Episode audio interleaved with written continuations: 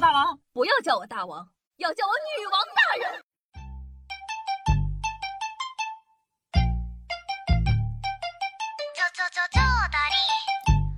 嗨，各位手机前听众朋友们，大家好，欢迎收听今天的女王又要，我是你们可爱的夏夏夏春瑶啊。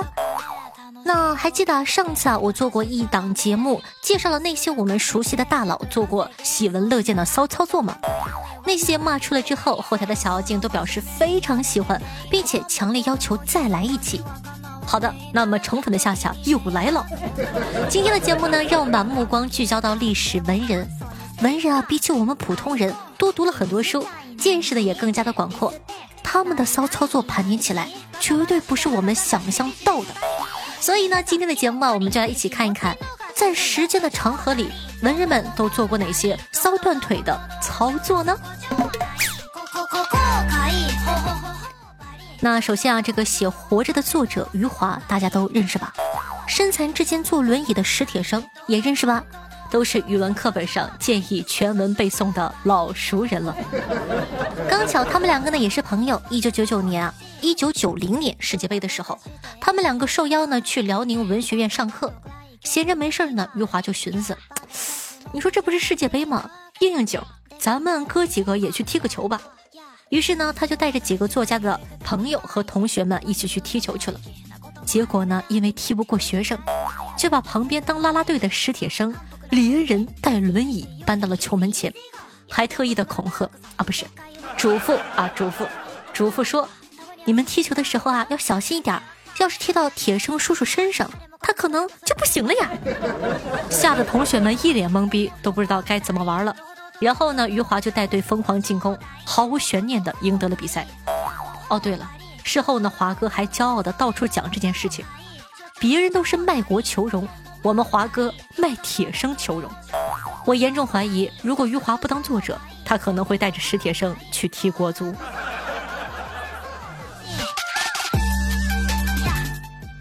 那说完了余华和史铁生，我们再来说说另外两个著名的现代文人钱钟书和梁思成。这两家呢，当时在清华园住的时候啊是邻居，碰巧呢两家都养了可爱的小猫咪。这两只猫啊不对眼，老是打仗。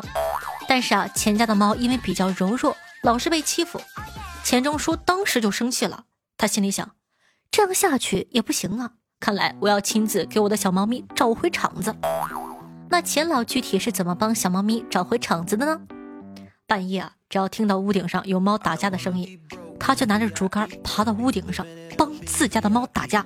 是的，你没听错，一代文学巨匠给自个家小猫咪出头的方式，就是帮小猫咪打欺负小猫咪的小猫咪，用小竹竿戳它。夏夏呢还以为啊会和现代 rapper 一样写个山路十八压的文章 diss 梁思成呢，没想到啊钱老呢选用的是最朴实的办法，用武力为自家的小猫咪夺回地盘。作为养猫的夏夏，那其实非常的理解钱老。谁能忍受自个家的小猫咪被欺负呢？哼，谁都不行。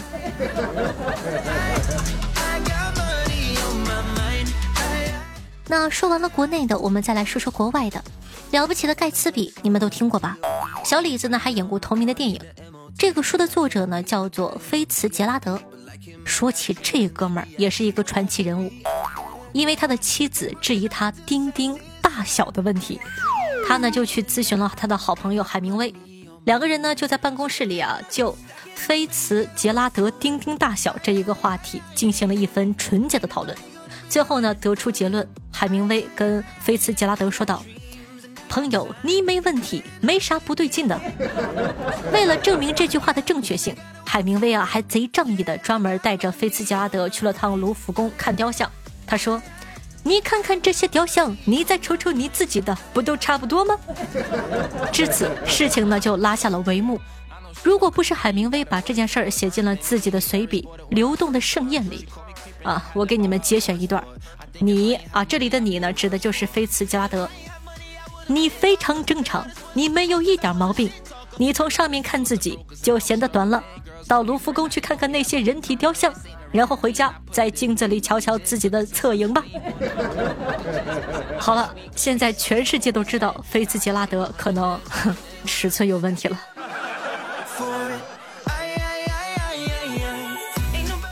那最后一位呢你们应该也很熟悉高考过的小妖精嘛经常会在阅读理解里遇到的托先生。托尔斯泰。这位大哥呢，很喜欢写日记。或许啊，你们都会想，文人的日记不是知乎者也，也该是每句话都是阅读理解值五分的题目吧？别急，我给你们节选几段。一八五八年九月十九日，很愉快，决定了，应当爱，应当劳动，就这样吧。一八五八年九月二十日，很累，不想爱了，也不想劳动了，爱恨就在一瞬间，打脸也就一两天。爱写日记的呢，除了托尔斯泰呢，还有写《罪与罚》的陀思妥耶夫斯基啊，名字很绕嘴。他的日记呢是这样的：七月二十四日，我连续不停的玩轮盘，输了一些。七月二十六日，早上起来就不舒服，轮盘赌到六点，全部输光了。七月二十九日，起来晚了，没有钱，没有赌。七月三十一日。图格涅夫来了，问他借了钱，然后输掉了。如果只看内容，像不像过年人又菜瘾又大，打麻将没赢过的你们呢？说了这么多，你们还知道哪些好玩的名人趣事？也可以在下方的评论区互动留言哦。话说回来，你们春节过得开心吗？今年过年呢，又被问了几次对象工资呢？过了今天啊，各位呢也不得不开始面对一个严峻的问题，那就是春节假期结束了。大家记得收收心，要上班了。祝你们最后的时间玩的开心哦！不像我，每天都在上班。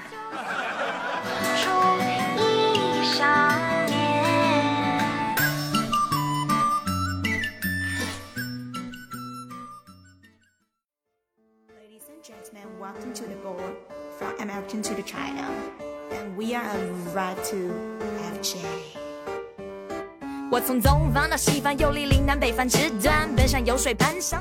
欢迎回来，您正在收听到的是《女王又要》，我是夏夏夏春瑶。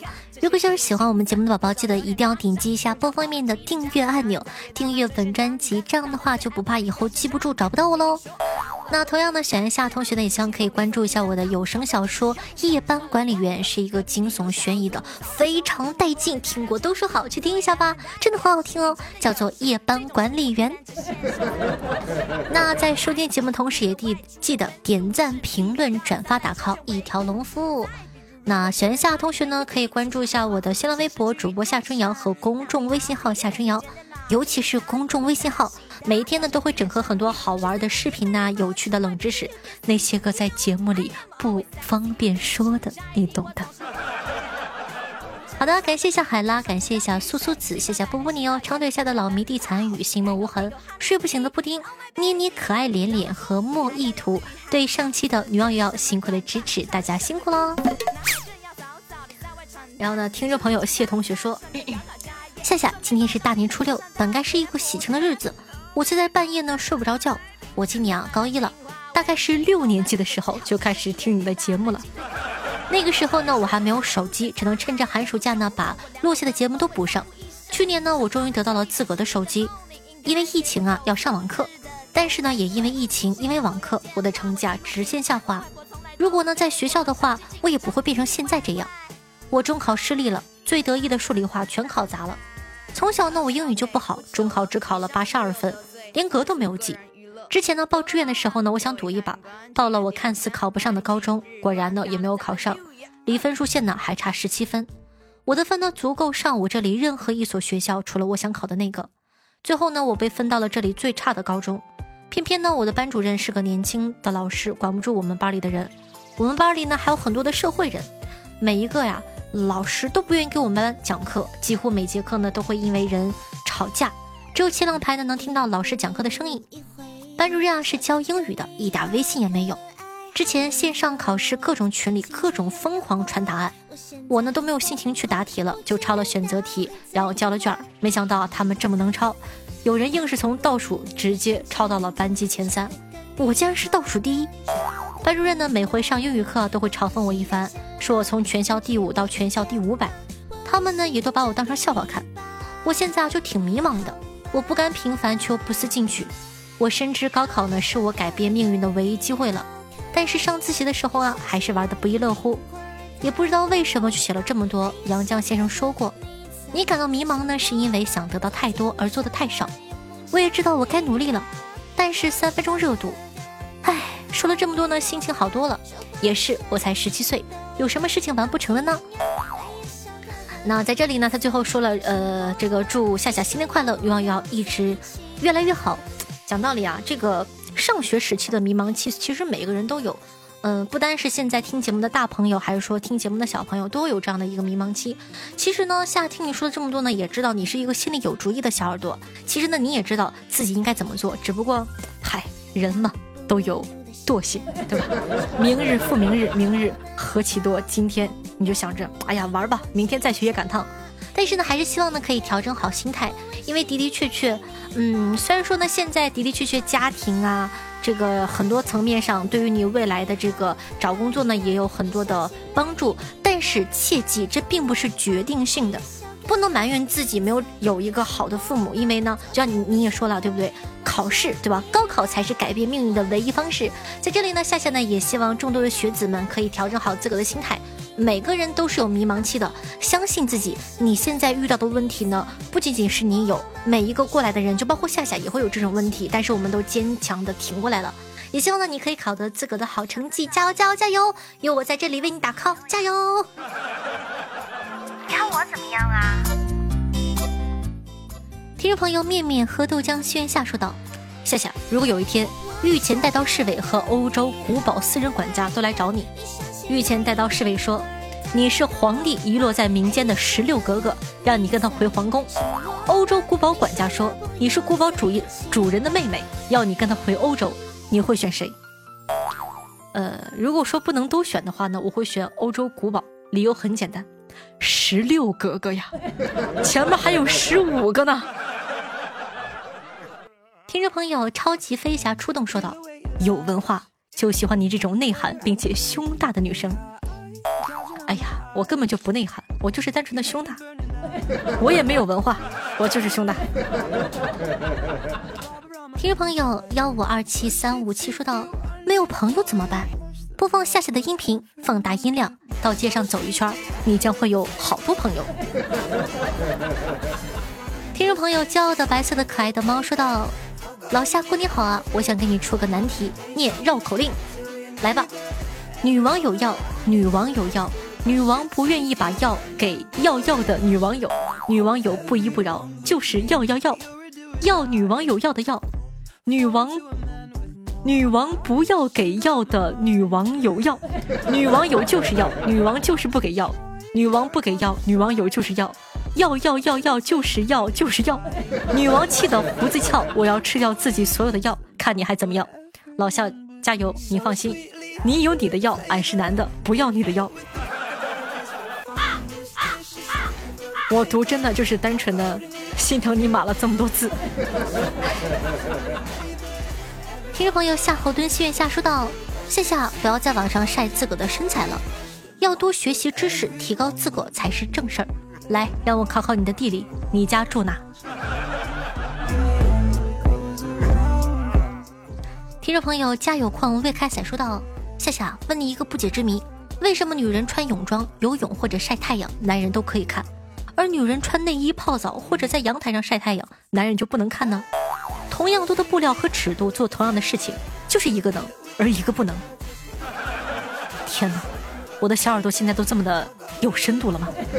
讲道理呢，一个是公共场所，一个是私人场所，对吧？不一样，场合不一样的思想就不一样。你呢，可以在公共场所里啊大胆的看，但是别人家你就不好看了，对吧？听众朋友一二三四王敏说到，刚听了夏夏以往的节目，说了这么句话。二零一七年谈恋爱滴滴我呀，二零一八年谈恋爱滴滴我呀，二零一九年谈恋爱滴滴我呀，然后呢，二零二零年夏夏咋没说谈恋爱滴滴我呢？这都二零二一年了，夏夏我都替你心酸呢。希望你年前的愿望能实现。其实呢，一个人吃饭睡觉没人争没人抢，他不香吗？就是，是我没人要吗？是因为他香。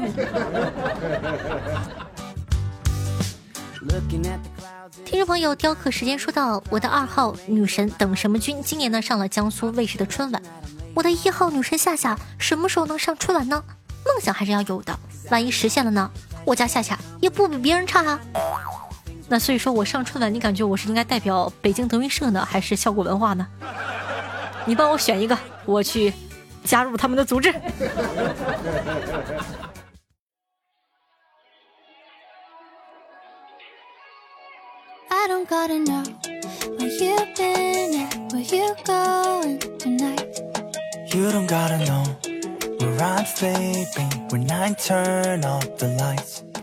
好听的音乐，开心的心情。那这样的一首歌曲呢？I don't gonna know，来自范丞丞和欧阳娜娜合唱的。是的，你没听错，范丞丞和欧阳娜娜。推这首歌的理由很简单，就是不要看他们年纪比较小，唱的真的挺好。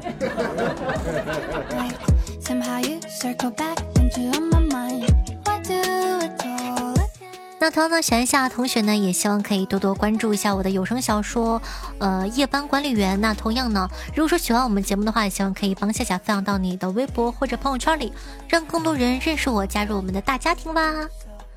那喜欢夏同学呢，记得去关注一下我的新浪微博主播夏春瑶，公众微信号夏春瑶，抖音号幺七六零八八五八。好了，以上呢就是本期节目的所有内容了，咱们下期再见，拜拜，爱你哦，嗯，希望可以给你带来好心情。